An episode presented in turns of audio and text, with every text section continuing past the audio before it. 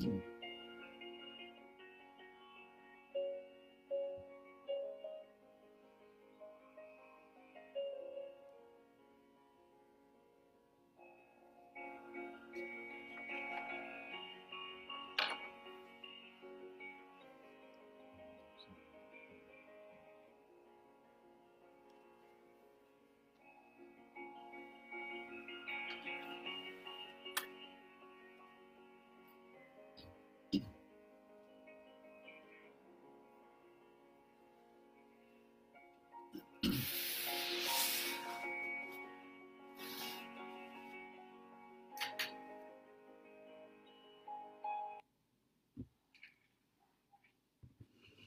Muito boa tarde a todas, a todos e a todos.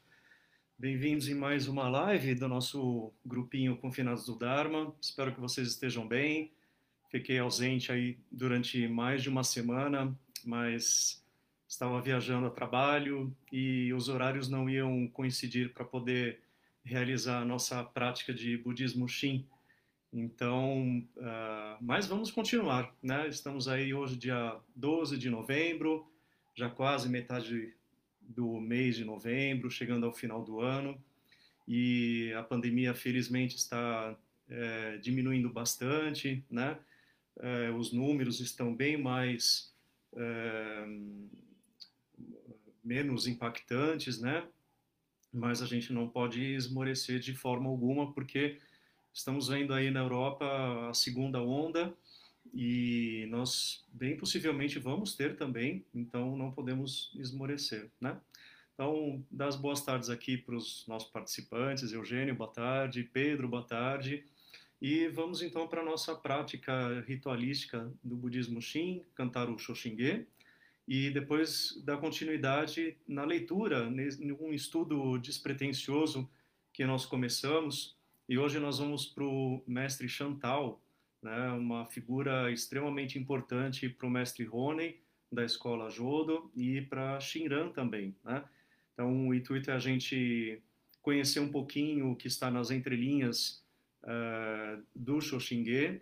Claro que uh, um estudo mais aprofundado e mais intelectualizado seria necessário, mas não é o nosso objetivo aqui, então é mais para nós compreendermos, né, nos é, a, a, sensibilizarmos a respeito das palavras do Mestre Shinran. Então, quem é, estiver chegando agora é, pode participar é, lendo né, o, o Shoshinge pelo PDF que se encontra na descrição da live. É, se não souber o ritmo, não tem problema, tem a tradução, pode ir seguindo com a gente. E quem for do, do budismo Shin e quiser acompanhar com a gente, sinta-se à vontade. Uh, e depois da parte litúrgica, uh, eu volto para a gente fazer o nosso, a nossa leitura, tá bom? A luz hoje está um pouquinho mais forte, deixa eu mudar aqui de, de espaço. Então vamos lá. Então, é, nós começamos com o Tissarana na página 5, né, para quem tem o um livro, mas é a mesma página da, do PDF, e depois nós vamos lá para a página 29, tá bom? E aí eu volto a conversar com vocês. E quem estiver chegando agora é, e for de outras tradições ou de outras religiões, né, que esse momento seja um espaço de espiritualidade dentro da sua fé, da sua crença, e que todos nós possamos é, refletirmos juntos a respeito da condição humana, a respeito da, dos sofrimentos, a liberação desses sofrimentos. Né? As religiões estão aí propondo eh, várias saídas né? para esse grande mistério que é a própria vida, tá bom? Então, Josiane, boa tarde. Oh, minha amiga do Teravada, bem-vinda, obrigado. Márcia, pronto, agora estou aqui de volta, para você não ficar com tantas saudades, né? Muito bom. Então vamos lá para a nossa parte litúrgica, depois a gente volta a conversar. Ah, mãos postas então, Belchote, Sarana, né? Cantamos em Pali. No doubt, no doubt, no doubt. Buddha Saranam Gacchami. Todos. Buddha Saranam Gacchami. Dhamma Saranam Gacchami. Dhamma Saranam Gacchami. Sangha saranam gacchami. Sangam saranam gacchami.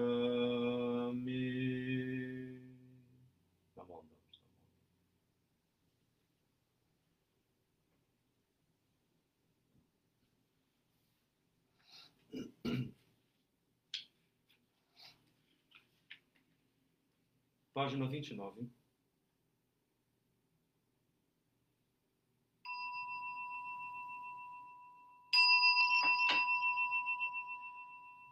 妙無量寿如来。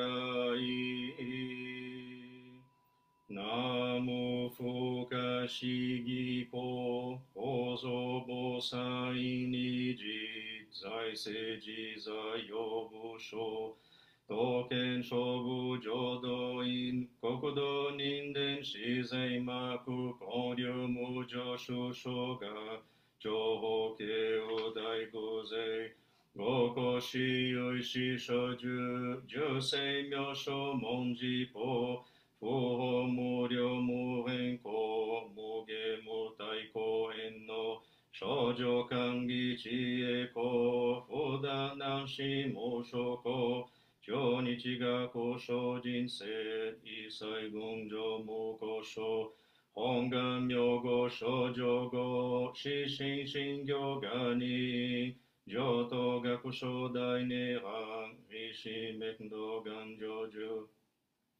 如来所意公主世、優勢弥陀本願会、五辱悪事群上会、王子如来如実語、農法一年期愛心、不断法の特寧案、盆書逆法再演入、尿出死入会一味、聖書信仰上昇後、意の水波無明暗、道内心臓死運無、上腹心自心人天、非尿に古墳無、音無死芸妙無暗、逆心研究大狂気、即応超税合悪書、一切税幕本母人、もし如来偶税が、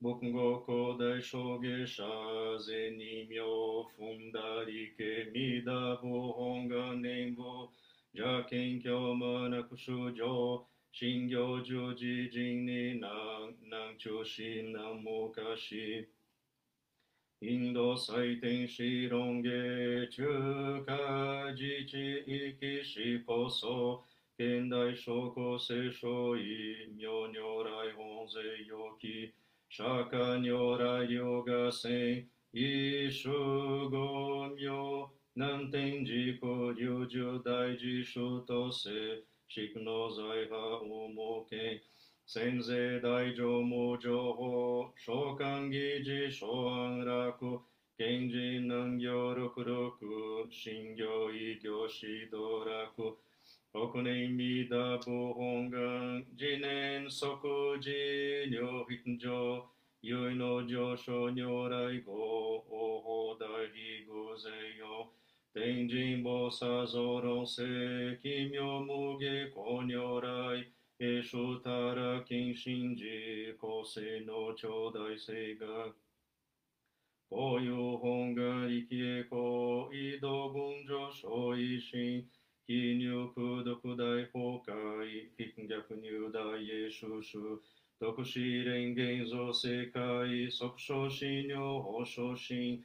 有望の人間人図、尿所持音寺容下、本人道来予天使、上皇乱消防さらい、三蔵ルシ十条教、本書専業気楽法、天神菩薩論中下、報道因果見性願、大げねこゆたりき少女新人よ。新人。枠前本部新人法。承知承知。即ねは。必死無料公明道小修上回復家同社系衝動難所有名浄土活入 manzen diriki rengonshu ei manto kugokan sensho. Sampo san sanshinke ongo zoma homi dohi ishozo akutigu zei shian yoka ishom yoka. Zen do dokumyo bushoi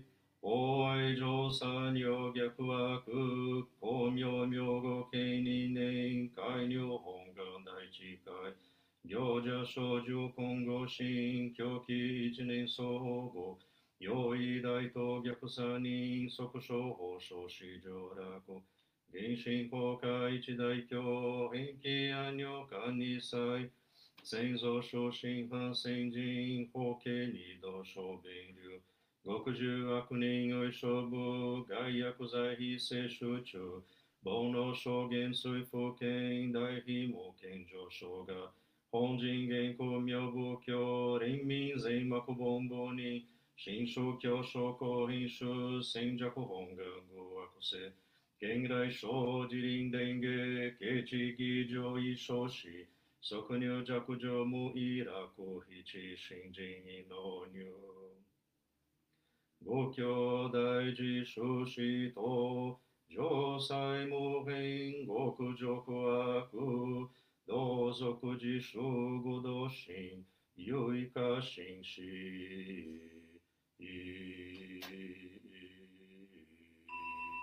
こそせ。ナモアミダンボ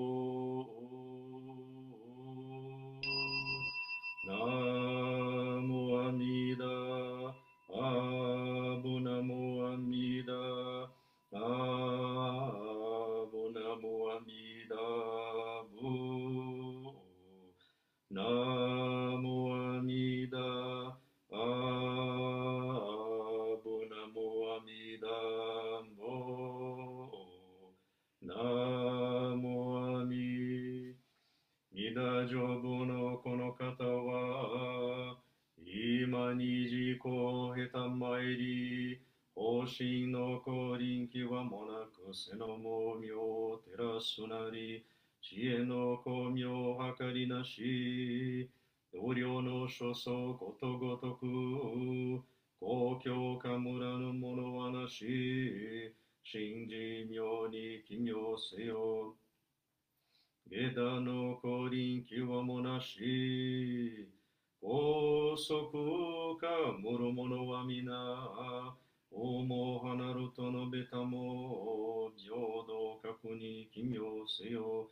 今を下女国二歳のお下に触りなし。光沢か村のぞなき南市義を奇妙せよ。少女巧妙並びなし。ご思考のゆえなれば一切のご獣残りぬ必教へを奇妙せよ。仏教商用最大一公園の部と名付けたり三蔵の国は開くなり大用具を奇妙せよ。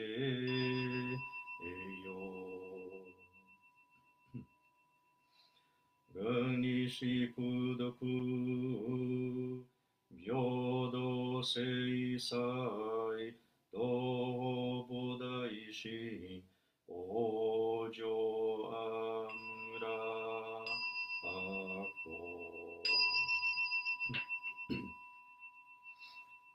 Mãos postas, Dhamma Amida Butsu, Dhamma Amida Butsu.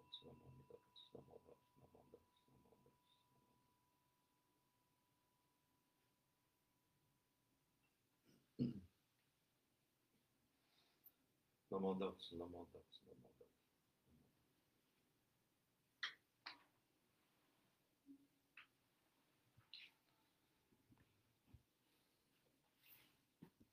Muito bem. Então, vamos lá continuar o nosso estudo, né? A nossa leitura. Lá hoje vamos para a página 40. E eh, em termos de canto, de liturgia, esta é a segunda parte do Shoshinge, eu diria em termos de pausa, né?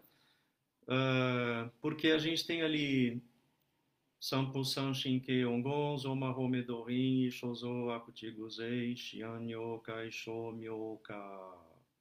Aí dá uma pausa, né?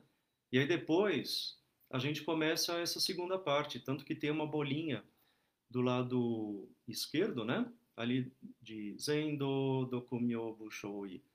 É, essa é só o oficiante que faz quando nós estamos em grupo, né? Mas quando a gente está sozinho, né, é a mesma pessoa.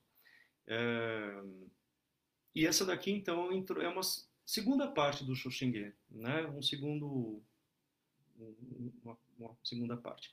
Então vamos ver. É, hoje a gente vai fazer duas estrofes juntas, porque aí a gente é, faz o mesmo mestre, senão fica também muito longo. Então, é, na segunda estrofe diz assim, né?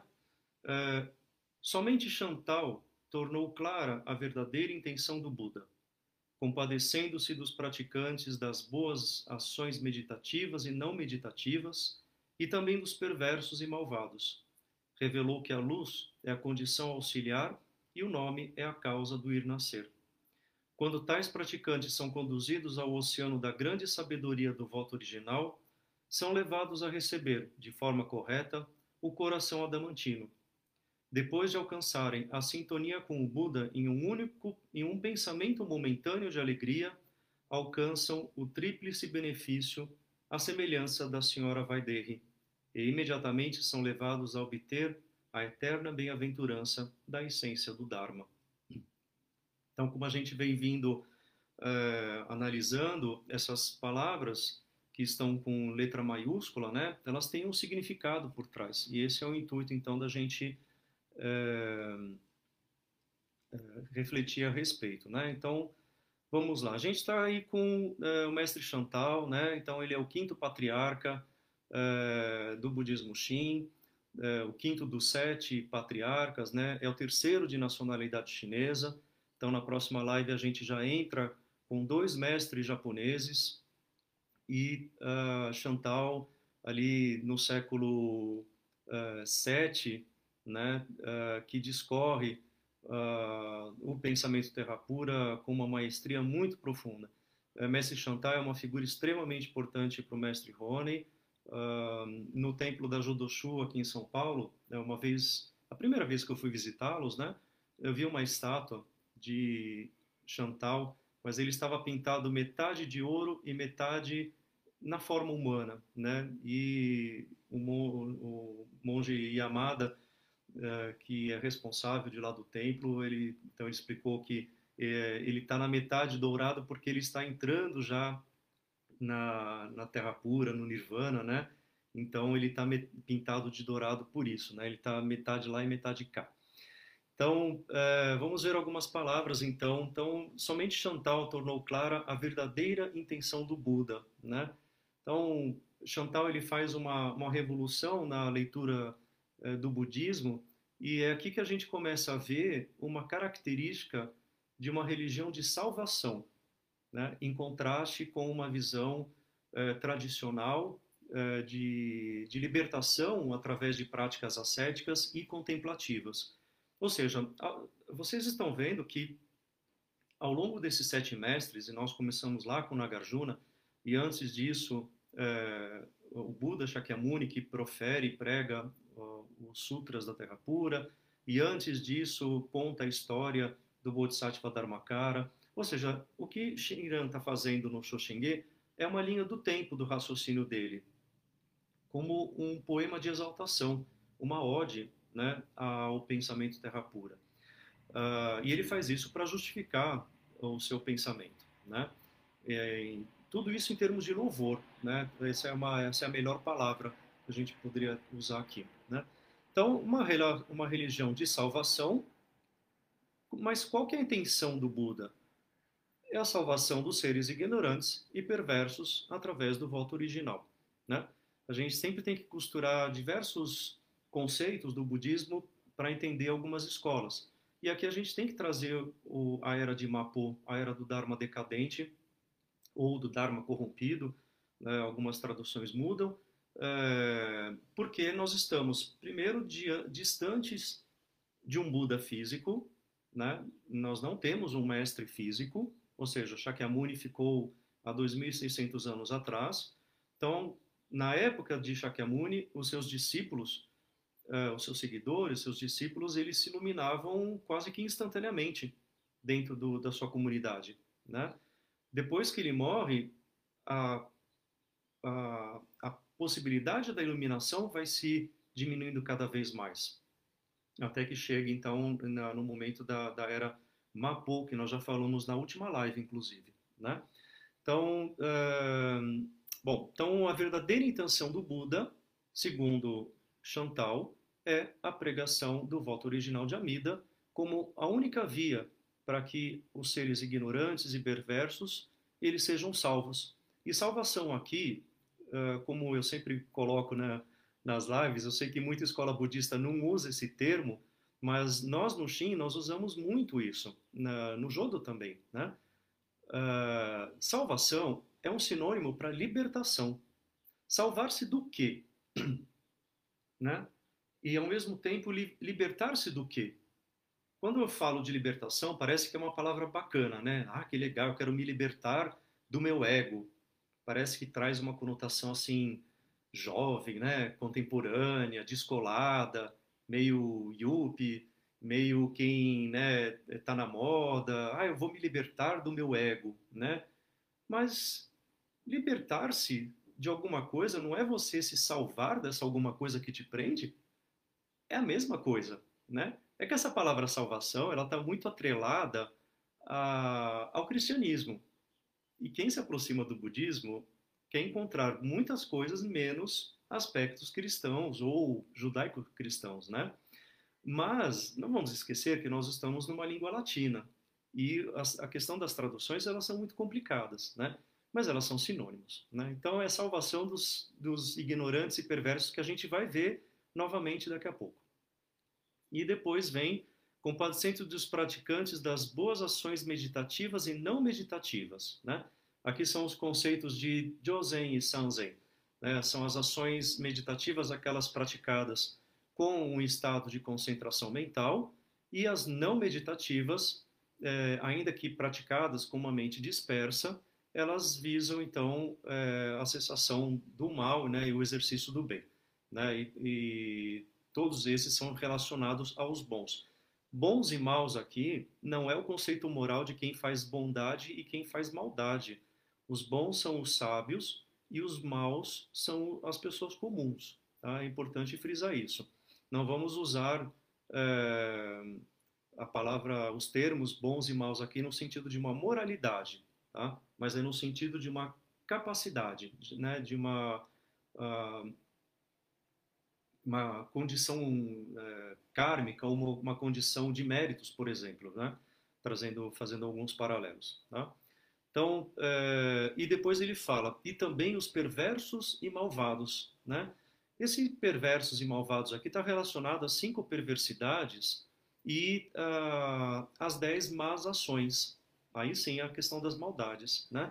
Então, uh, as cinco perversidades, né? matar um pai, matar uma mãe, matar um mestre, perturbar a harmonia da comunidade budista e uh, matar um Buda, né?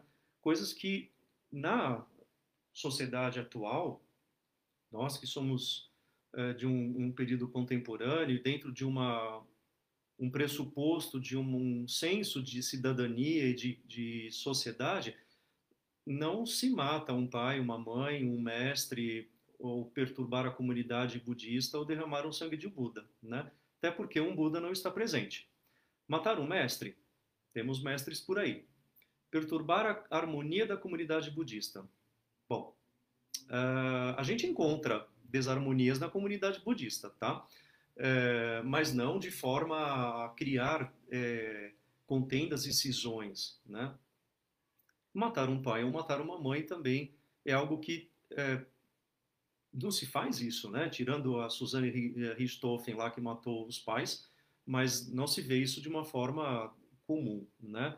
Uh, mas são as cinco perversidades que uh, Shakyamuni elenca, né, como as, as cinco perversidades. E uh, as dez mais ações, mas ações, então, né, é, matar, depois roubar, cometer adultério, é, mentir, usar linguagem dúbia, falar mal do próximo, adular, é, não controlar os desejos, é, se entregar à cólera e aceitar doutrinas errôneas. Né? Tudo isso foi é, retirado de, dos sutras, né? É, ou seja, para designar o, o, conceito de é, perversos e malvados. Né?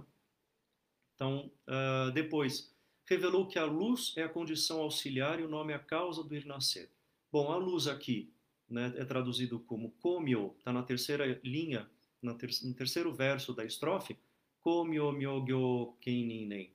Né? Então, uh, komyo é a luz da sabedoria do Buda Mida. E uh, myogo é o nome, ou seja, qual o nome? O nome sagrado do Buda Mida, o Nembutsu, né? seja ele recitado ou seja ele espontâneo. Né?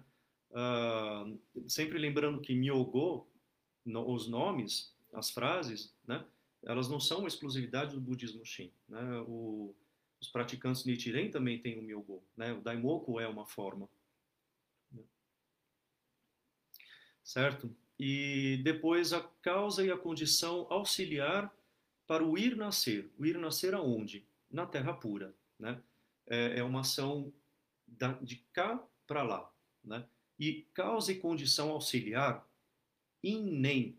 Para quem estuda o idioma japonês, é muito comum ver essas duas, esses dois kanjis. Uh, e quem for procurar no dicionário online vai ver que os dicionários fazem até menção ao contexto budista sobre isso, né? Causas e condições. Ainda hoje de manhã, minha professora de, de japonês ainda perguntou sobre isso, né? Então, uh, a gente volta para um conceito, né, a teoria budista da originação interdependente, ou seja, a causa de alguma coisa e a condição para essa coisa. Então ela pergunta, ah, mas o que, que seria isso? E aí dei a explicação da semente. Não adianta ter uma semente de feijão no meio de pedras. Ah, ele não vai brotar, né? Essa é a causa. Então a causa para ter um pé de feijão, uma árvore de feijão, um feijoeiro, né? É a semente. Mas se não houver condições auxiliares para essa semente, ou seja, o sol, a água, os nutrientes, a terra, ele não vai desenvolver, vai continuar uma semente do mesmo jeito. Né? Então, para que ocorra algo, é preciso ter uma causa, uma origem, né? in, no kanjizinho está ali, o kanji, né? in, e depois nem como uma condição auxiliar. Tá? É, e presume-se, então, para o pensamento de Chantal, né, é, por Shinran, que o ir nascer na terra pura, ele é um processo de salvação ou de libertação que tem como causa o nome sagrado. E esse nome sagrado, ele é proposto, ele não é uma criação de algum mestre ou ele não é uma criação de Shakyamuni. É o próprio Buda Amida que estabelece dentro da sua é, prática, dentro da sua, da sua desenvoltura, que os seres que recitarem o seu nome alegre e sinceramente irão nascer na, na, em sua terra pura. Né? Esse é o 18º voto dos 48 votos do Buda Amida. Então, aí a gente tem que voltar para os sutras. Né? Uh, o grande sutra da vida imensurável, uh, que apresenta esses 48 votos. Então, o voto, o, uh, o nome sagrado e a condição auxiliar que a luz da sabedoria do Buda Mida é que proporcionam esse ir nascer. Ou seja, é um fator externo que me proporciona esse essa salvação ou essa libertação, né? Quando a gente fala de externo, é, não é uma coisa separada daqui e lá, né? Lá e cá, é tudo junto e misturado. Né? É uma, essa tomada de consciência que a gente faz é, de se entender dentro de uma originação interdependente, por exemplo, você, situar, você se situar dentro do conceito do vazio, por exemplo. Né? É, mas em termos de um, expressão doutrinal, né, em, em termos de uma narrativa religiosa, uh, dá-se a entender que é uma coisa externa para dentro, né?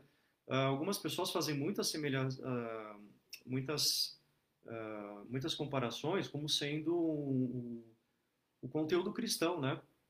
Ou seja, a salvação por Deus, né? A libertação por Deus, né? Então, não é bem isso, mas é, é algo externo, né? A gente vai ver já já a questão do, do eu, né? Tá? Então, uh, revelou que a luz é a condição auxiliar, o nome é a causa do ir nascer. Ou seja, quando o Bodhisattva Dharmakara ele contempla os 48 votos que ele preconiza para que a condição dele a se tornar um Buda uh, e ele se realiza como Buda, o efeito da prática dele é a nossa causa do ir nascer. Então, pensando numa, numa linha de causa e efeito, o efeito dele é a nossa causa. Né? Interessante isso. Né?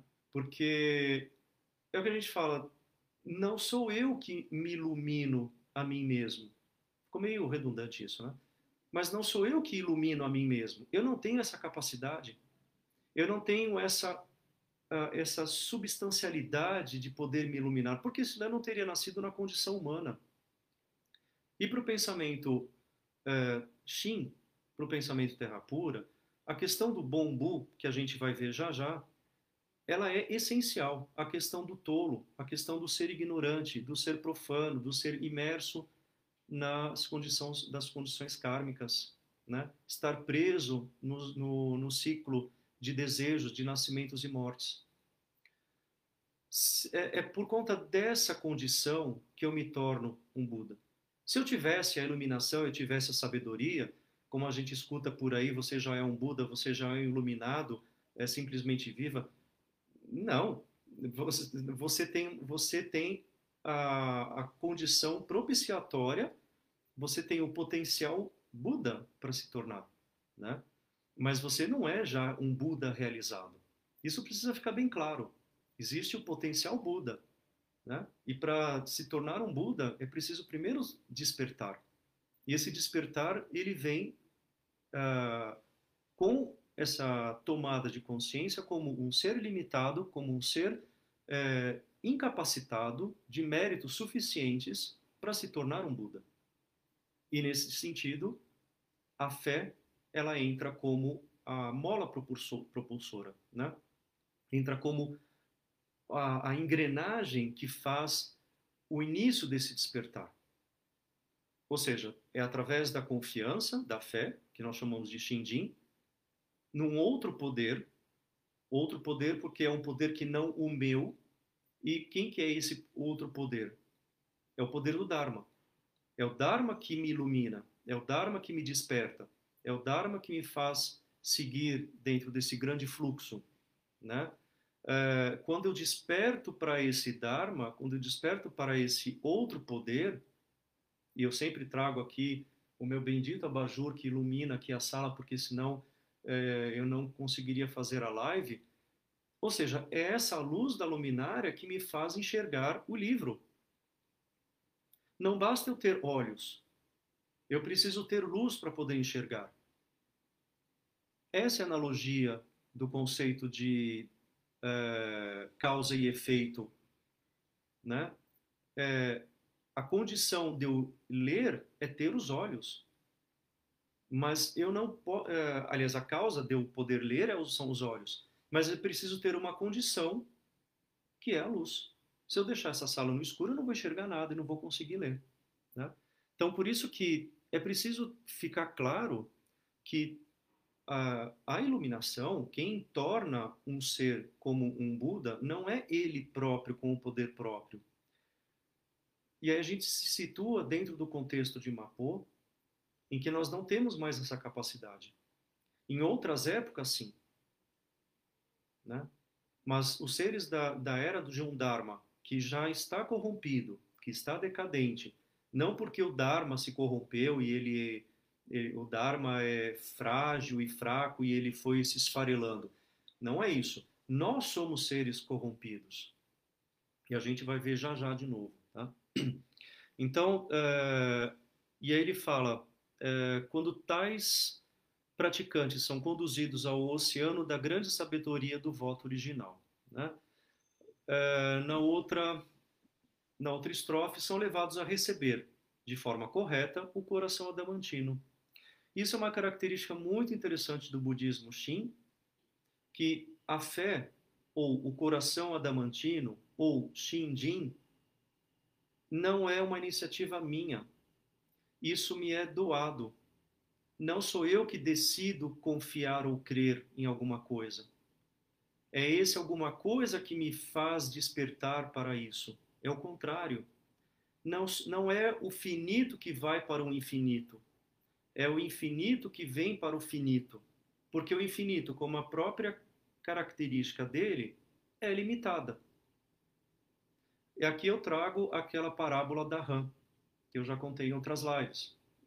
A rãzinha que vivia dentro de um poço, que estava contente com o poçozinho dela, o laguinho dela, e o pássaro que todo dia vai cumprimentar a dona rã e propõe: olha, eu posso te levar para você passear e você vai ver um oceano imenso, você vai ver um monte de água, muito melhor do que esse poço aí limitado.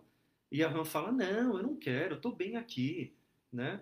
E aí até que um dia a rã resolve subir nas costas desse pássaro e ela se encanta, ela se uh, deslumbra com o grande oceano. Quem que é esse pássaro? Qual é a simbologia do pássaro? É o Dharma. E a rã somos nós. Nós dentro de um, de um, dentro do nosso poço, preso nas nossas paixões, nos nossos ciclos de nascimentos e mortes, nos nossos apegos àquilo que nos dá prazer e aos nossos desejos, né? Mas por que que a rã decidiu tomar rumo junto com o pássaro para ver o oceano? Esse é um ponto importante. Esse, é, esse despertar é o que Shinran chama de duplo despertar. É o despertar sobre si e o despertar sobre o Dharma. Ou seja, aquela rã despertou para ela, porque ela deve ter olhado para o seu poço e falado assim: é realmente, né? Será que tem alguma coisa maior do que isso? Nós, seres, seres humanos, né? É, nós somos curiosos e, sobretudo, nós somos gananciosos. Ué, mas gananciosos não é um dos três venenos mentais, uma das três paixões? Então as paixões mentais, as paixões mundanas, no bem, num outro, numa outra perspectiva, elas não são tão ruins como a gente imagina. E aqui não é uma degradação ou uma uma é uma degradação da, da, das paixões. Elas tomam uma outra perspectiva. Vamos lembrar do bom e velho símbolo do budismo, que é a flor de lótus. A lama é a condição para que aquele lótus possa brotar. Né? Então, numa perspectiva, o lótus, o, o lodo, é uma água suja, turva, mas o lótus ele sobe fechado quando ele atravessa o nível da água e quando tem uma a luz do sol, ele abre. Olha que interessante essa analogia. Né? Shinran fala que nós somos como flores de lótus.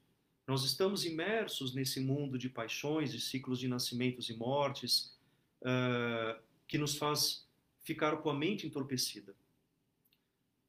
Porém, é através desse lodo, é através dessa condição que quando eu saio desse estado, ou seja, eu desperto acima do nível do lodo, é que eu consigo encontrar a iluminação. E a iluminação é proporcionada por quem nessa analogia, nessa alegoria? Pelo Sol, ou seja, pelo Dharma. Né? Então, é...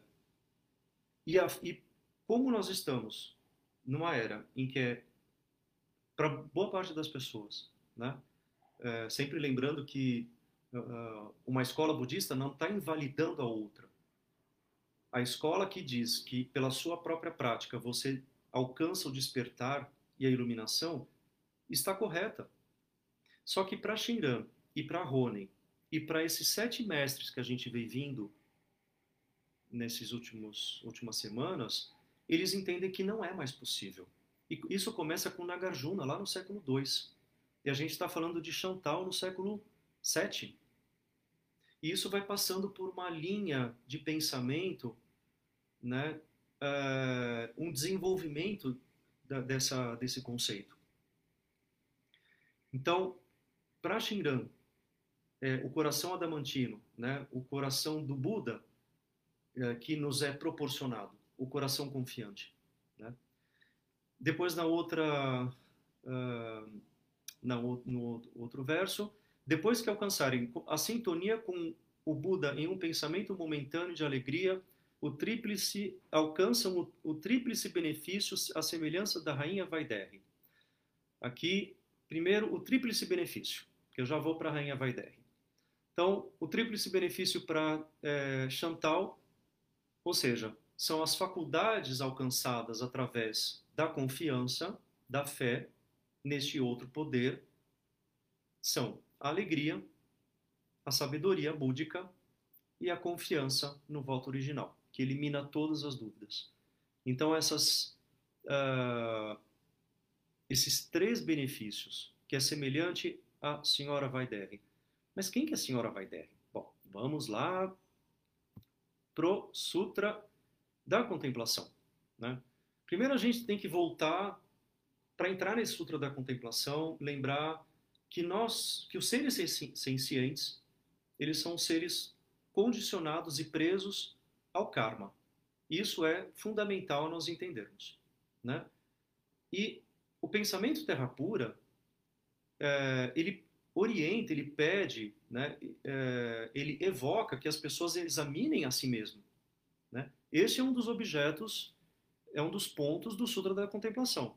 Porque num primeiro momento, e eu digo por mim mesmo, porque lá no passado eu falava Sutra da Contemplação, então basta nós contemplarmos uh, as 13 contemplações previstas no Sutra e nós nos iluminamos, né? Na verdade, isso é feito uma releitura. Né? E, e, eu trouxe aqui no, na, na, minha colinha, né, que, que eu sempre tenho aqui, é, o prefácio do Kyogyo Shinsho, da obra do, do mestre Shinran, em que ele diz assim, é, à medida que eu reflito humildemente, eu vejo que o voto de Amida para a salvação universal está para além da minha compreensão. É como o grande barco que cruza o oceano da imperturbabilidade. A luz de Amida não conhece impedimentos. Ela é o sol da sabedoria transcendental, prajna, que ilumina a escuridão da ignorância, a vidya. Sendo assim, quando as condições para a terra pura forem amadurecendo, Devadatta, conseguiu persuadir o rei Ajatasatru a cometer um crime mortal.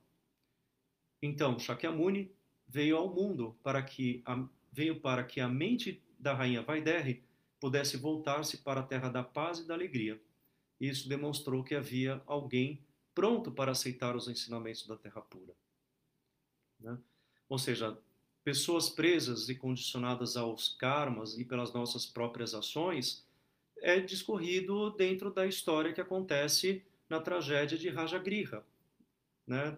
Ou seja, é uma família real é, problemática, o rei Bimbísara, que tem que ele é aprisionado pelo seu próprio filho, e a esposa, que é a rainha Vaidehi, que vai é, visitá-lo, né, num, num, num, ato de desespero de ver o próprio filho querer matar, é, querer aprisionar e matar o próprio pai, né? E ela, então, no momento da, do Sutra, ela é, uh, evoca, né? ela clama pelo Buda Shakyamuni para expor o Dharma. Então, conta no Sutra que o Buda Shakyamuni estava pregando uh, numa, no alto de uma montanha e ele vem voando até a torre aonde se encontra o rei Bimbisa e a rainha Vaidehi e Shakyamuni se apresenta diante da rainha Vaidehi.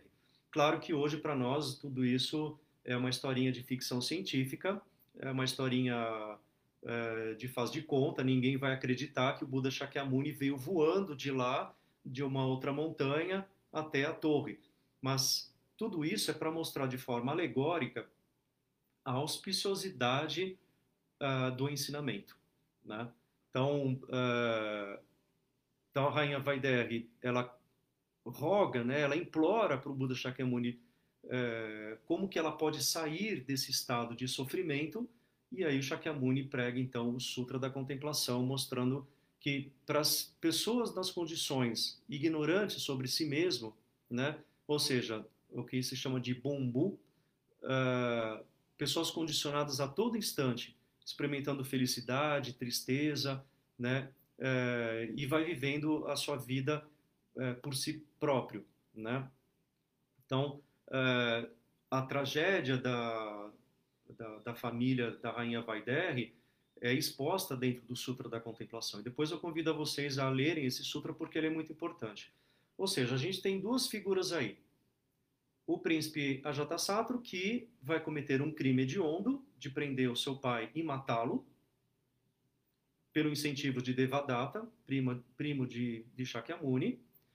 É, ou seja, uma pessoa criminosa, e aí a gente volta na, no verso anterior, perversos e malvados, afinal de contas, Ajatasattu queria matar o pai, né? ele entra numa daquelas dez, é, uma das, das, cinco perversidades, né? matar um pai, matar uma mãe, né? e a rainha Vaidehi, que mostra a figura de uma pessoa totalmente é, impotente, incapacitada de sair dos seus sofrimentos. E aí outro dia eu fiz um comentário e eu fiz uma hashtag dizendo assim: somos todos Vaidehi e Ajatasattu. Nós somos Vaidehi e Ajatasattu o tempo todo. Né? Claro, é, tudo isso numa, de uma forma figurada, é, não quer dizer que nós estamos matando um pai, matando uma mãe, não é isso mas o quanto nós somos seres ignorantes por si próprio, imersos em paixões, mas ao mesmo tempo nós somos pessoas desesperadas que buscam uma salvação e uma libertação. O Sutra da Contemplação não é o sutra de um exercício para você contemplar sentado numa almofada, cheirando incenso, né, tocando sino e entrar naquele estado de êxtase, eh, de uh, estado alfa, beta, seja lá o que for. Não é nada disso. É uma, é um, uma profunda tomada de consciência sobre nós mesmos. O budismo ele é muito mais real do que a gente imagina. A gente faz um budismo imaginário tão, né, esse lado esotérico, místico, é, e a gente esquece que a profundidade do budismo é livrar-se dos seus próprios sofrimentos. Né? O budismo ele não remove o sofrimento da sua vida, mas ele ajuda a lidar com ele. Né? Sofrer nos permite aprender sobre nós mesmos. Uma dificuldade, um sofrimento pode ser uma oportunidade de você despertar, assim como para rainha Vaidehi foi uma oportunidade do despertar dela. E no final do Sutra da Contemplação, o Buda Shakyamuni diz novamente: é, que se recite o nome do Buda Mida como a única forma de é, despertar e sair desse estado do samsara, né? Então, o Buda Shakyamuni ele fez para Chantal, para Shinran e para vários outros mestres é, a difícil tarefa, né? Nesta era maléfica, né, atormentada pelas corrupções, né, a corrupção da era, a corrupção das visões, é, a corrupção das aflições, a corrupção dos seres e a corrupção da vida. Lembra das cinco corrupções que a gente falou numa outra live também, né? E ele é, ele prega pelo bem dos seres viventes, né? Então nós sofremos, na verdade, porque vivemos nesse mundo das corrupções. E é por causa disso que o Buda Shakyamuni estende a sua compaixão. Vamos lembrar lá no início que quando Shakyamuni desperta, ele não sai proferindo o Dharma à torta e à direito.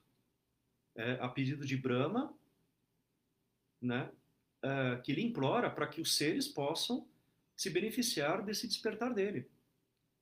E num primeiro momento ele hesita, dizendo: as pessoas não vão conseguir entender. Elas não têm capacidade para entender. Né? E aí desenvolve, né, desenrola a história de Shakyamuni. Né? Então essa tragédia é, de Rajagriha, né, da, da, desse palácio, né, que conta a história de Vaidehi e de Ajatasattu, é unicamente para apresentar o voto original do Buda Amida. Não é para você contemplar as árvores de joias da terra pura, não é para contemplar as, uh, as águas da terra pura, nem para contemplar as areias da terra pura. Por mais que isso esteja descrito na, no Sutra, isso é para mostrar a auspiciosidade dessa terra pura. Vamos contemplar porque ela é magnífica, mas não é para contemplar e fica por isso mesmo. É contemplar e desejar ir nascer nessa terra pura, porque eu não estou lá ainda. E aí, dentro do próprio Sutra da Contemplação, a gente também vê os outros dois conceitos, de Dirik e Tarik. Eu não tenho condições próprias, eu não tenho méritos acumulados para ir nascer numa terra pura. Tá? É, porém, o voto original do Buda, manifestado através do nome, através do Namo Amida Butsu, é o que me faz ir. Por que ele faz isso? Porque através do nome eu me apoio dentro da fé, dentro da confiança. E a confiança, a fé, ela é o primeiro passo para o despertar da mente Bodhi, da Bodhisattva. Né? Vejam, o caminho terra pura, o pensamento terra pura, ele é muito propício para os seres da era atual. Aliás, já era desde a era, desde a época de Xinnan, né? Aliás, muito antes, a gente está falando de Chantal no século VII. Então, é, olha o peso disso. Se para eles isso já era fora do comum, se eles já se viam fora de qualquer condição de alcançar um despertar pelo poder próprio, ou seja, pelas suas capacidades de sapiência, que dirá nós? Principalmente no mundo que nem, nem, nem passava na ideia, na cabeça deles na época, né? Um mundo de uh, contemporâneo de, de confortos, né? De apegos, de desejos, né? Nós desejamos o tempo todo, né? Nós trocamos de iPhone o tempo todo ano. Nós queremos trocar de carro todo ano. O nosso ego nunca se satisfaz com aquilo que conseguiu. A todo instante eu quero mais, mais, mais, eu quero diferente, diferente, diferente a minha mente fica entorpecida e quando eu não realizo esses desejos, eu me torno encolerado, irado, raivoso. Tudo isso por quê? Porque eu ignoro a minha própria condição. Olha aí os três venenos mentais. É só por causa deles três. Né? E eles três eles são proporcionados através dos cinco agregados dentro do princípio da originação interdependente. Se nós não entendermos esse mecanismo, nós não vamos entender o que é terra pura e o que é Budamida, volta original, etc. Né? Então, Chantal ele argumenta é, que todos esses ensinamentos, na verdade, são voltados para os seres tolos.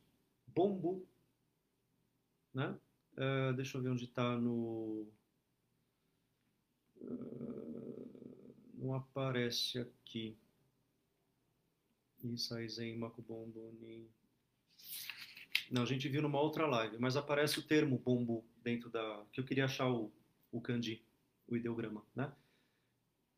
Mas é.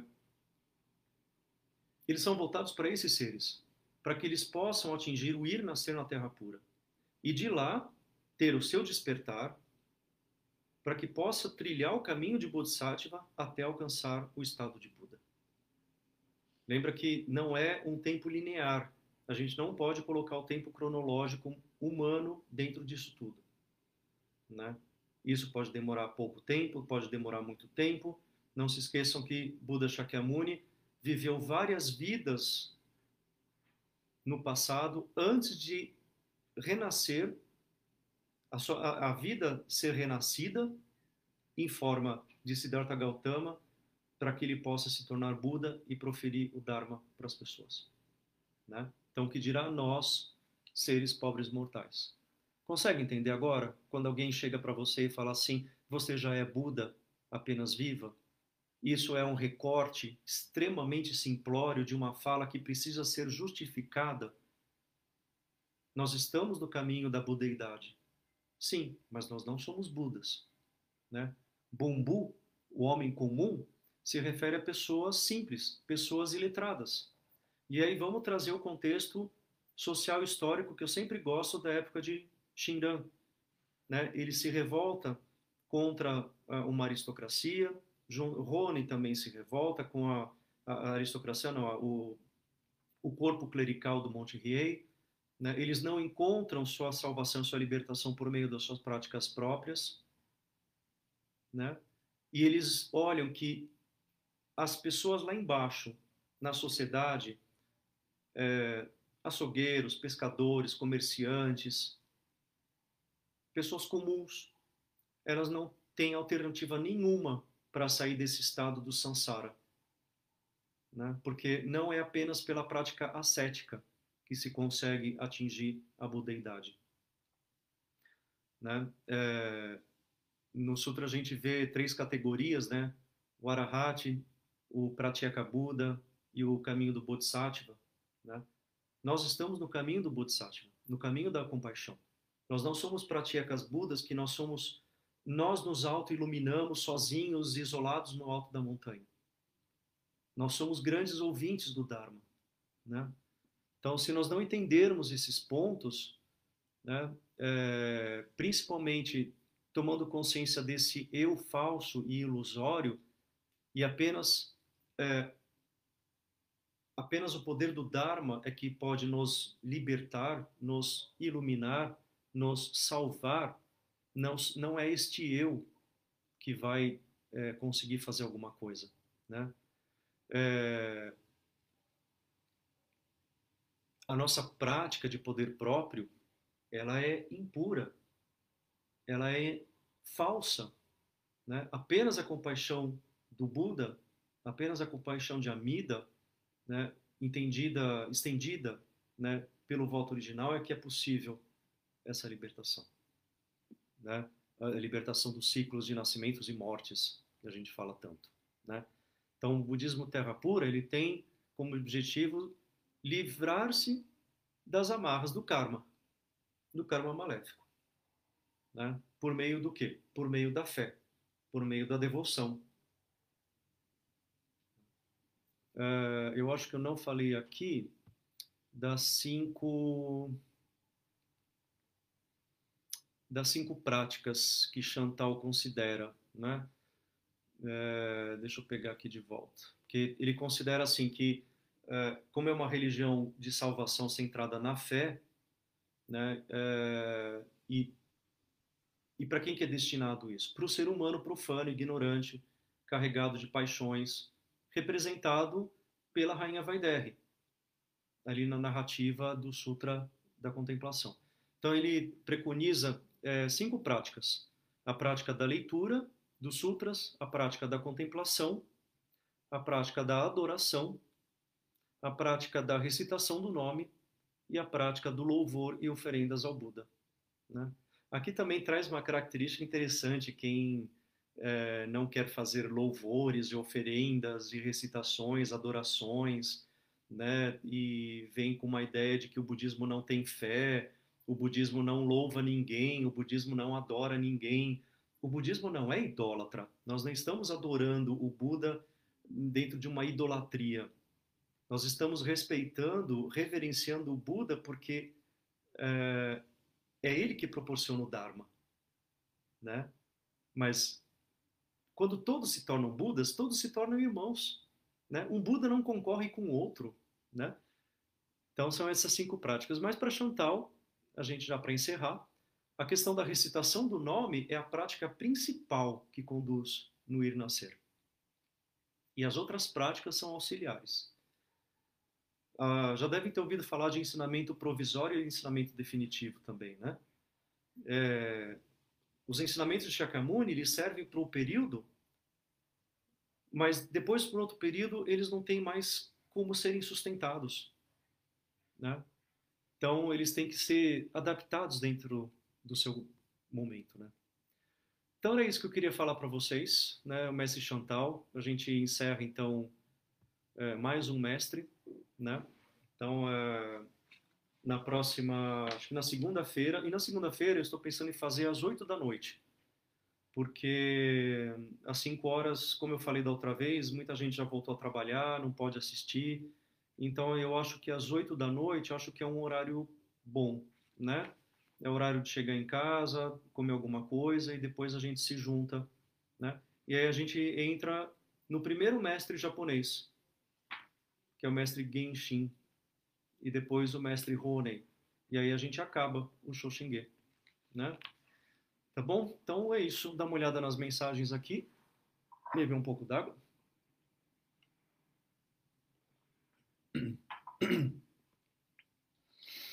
Então é isso. Uh, Márcia, troncha de saudades. É, eu sei.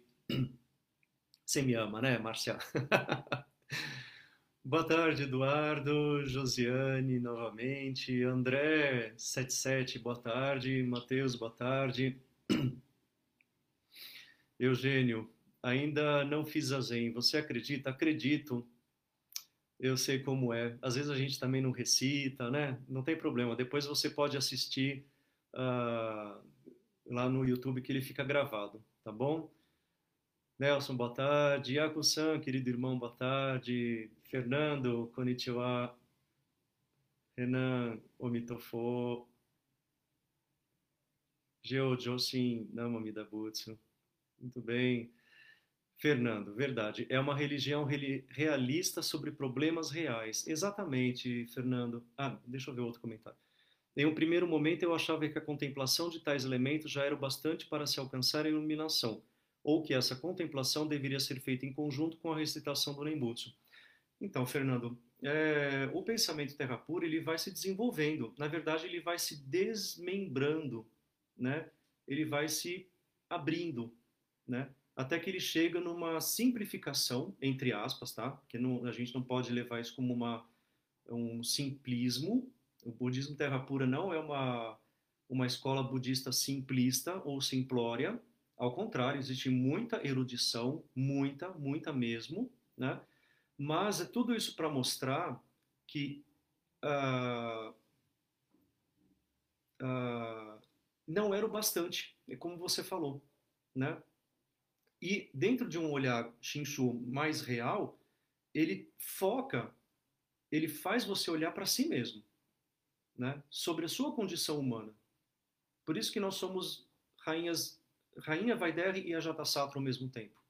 Né? Esses dois personagens eles são muito importantes dentro do Sutra da Contemplação. A ideia central do Sutra não é você ficar contemplando, como eu falei. Eu também achava isso lá no passado. Né? Depois eu fui aprender que não. E isso porque ainda a gente nem chegou nas nove categorias de pessoas uh, que tem no Sutra na verdade, são três categorias e cada, cada uma está dividida em três. Né? E para Shinran, ele se coloca como a última categoria de todas. Ou seja, a terceira categoria da terceira condição. Né? É, ele se vê como uma pessoa sem, sem condição nenhuma. E para você admitir isso, eu acho que você tem que é, olhar muito para uma arrogância, para uma soberba e achar que você consegue fazer as coisas por conta própria. Né? Se a gente pensar no ensinamento é, da interdependência, a lei da interdependência, a gente está vendo por A mais B nessa pandemia que nós somos altamente interdependentes. Nós não fazemos nada sozinhos. Né?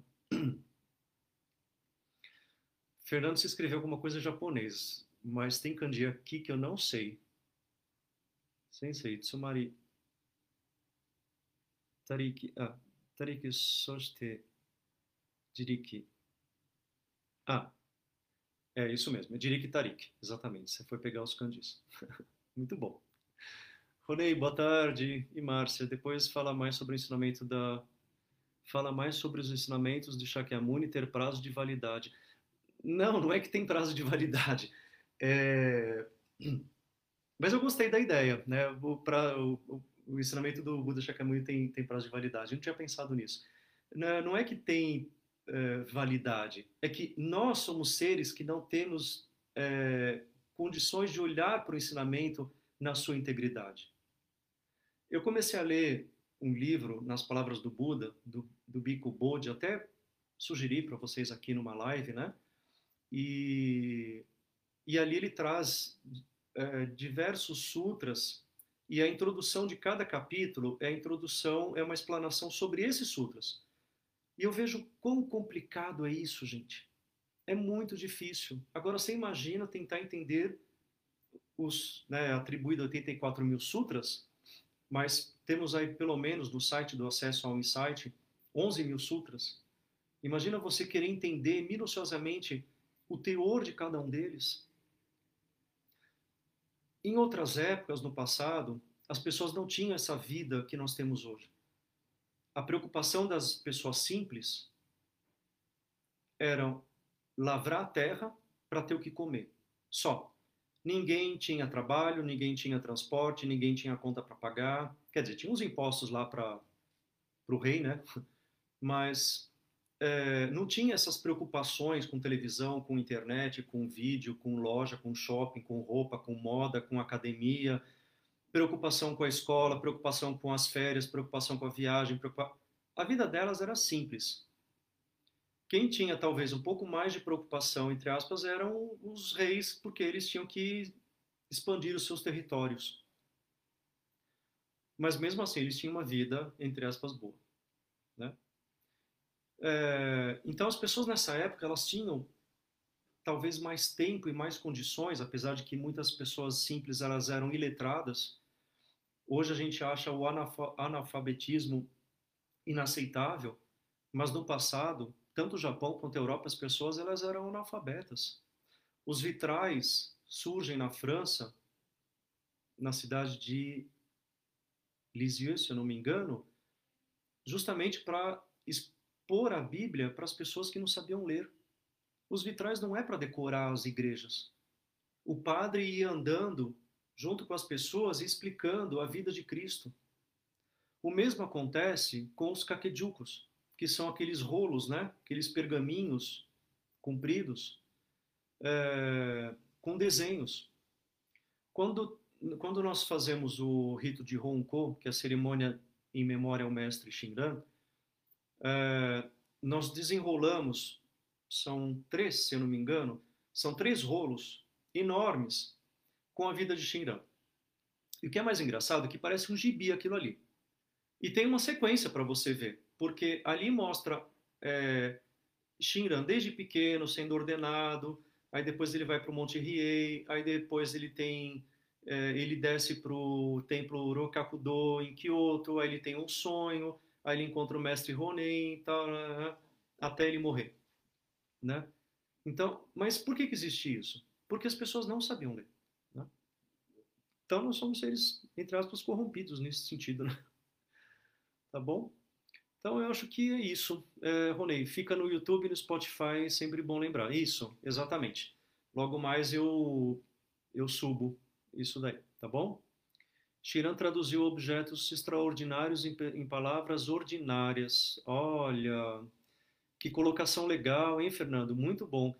Objetos extraordinários em palavras ordinárias. Exatamente toda essa erudição, toda essa complexidade intelectualizada que tinha no Monte Riei e com a esfera clerical, Shinran colocou isso de uma forma muito mais simples. E aí, né, Márcia, lembra daquela senhorinha, a camponesa, que a gente ainda não deu nome para ela, né? Precisava fazer uma votação aqui. Qual que vai ser o nome dela, né? É... Como é que você vai explicar o conceito de Dharmakaya ou de Sunyata para essa mulher. E ela é, uma, ela é uma pessoa desesperada, que na sua idade avançada, ela não quer mais nascer na condição humana porque a vida dela é muito sofrida. Né? Então, é, como que você vai dialogar com isso? Eu acho que o budismo Shin ele é muito, muito propício, principalmente para o nosso país. Né? porque ele traz numa linguagem muito mais simples do que uma erudição. A erudição existe. Tá? Nós temos até uma universidade. É, o Higashi Honganji tem uma universidade para os estudos mais aprofundados. Mas o intuito não é ficar preso àquilo ali. Né? É você poder mastigar e você traduzir, como o Fernando colocou muito bem feito, é, traduzir o que é extraordinário em ordinário. Eu vou me apropriar da sua fala, tá? Eu já roubei, na cara dura. Então é isso, tá bom? Então, é, vamos encerrando. Espero que vocês tenham é, apreciado e que de alguma forma isso beneficie a prática de vocês, né? É, dentro da sua vertente, da sua escola, dentro da sua tradição budista ou dentro do próprio Shinshu, tá bom? Renan, se demorar mais para dar o nome, vamos começar a chamar de Dona Aparecida. Ai, Renan, Dona Aparecida é minha mãe.